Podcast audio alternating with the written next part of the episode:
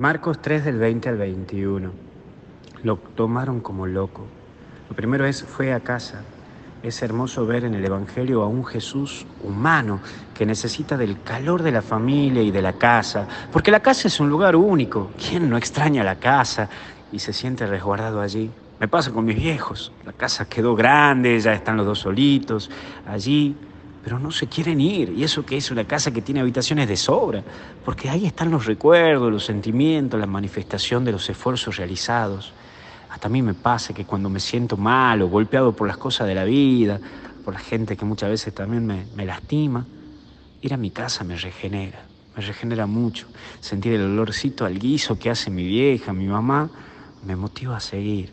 ¿Cuántas veces el volver a tu casa te da fuerzas para luchar? Por eso busca tu espacio sanador, tu lugarcito. Pero aparece esto de no podía comer, porque la multitud quita su espacio. Necesita a Jesús resguardarse.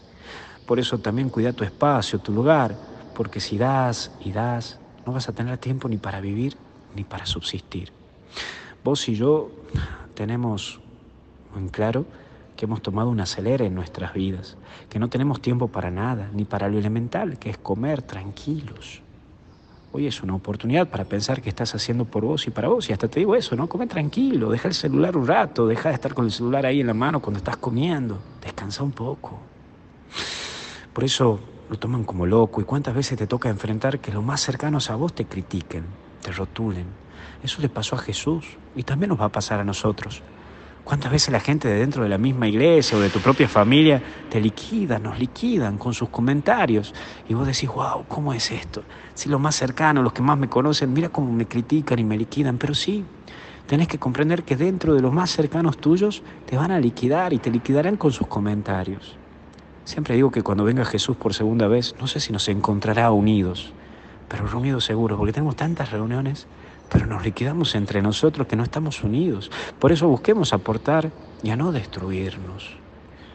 Trabaja la lengua, a vos, a mí, porque muchas veces nos liquidamos demasiado. Y esto te lo digo dentro de los mismos católicos.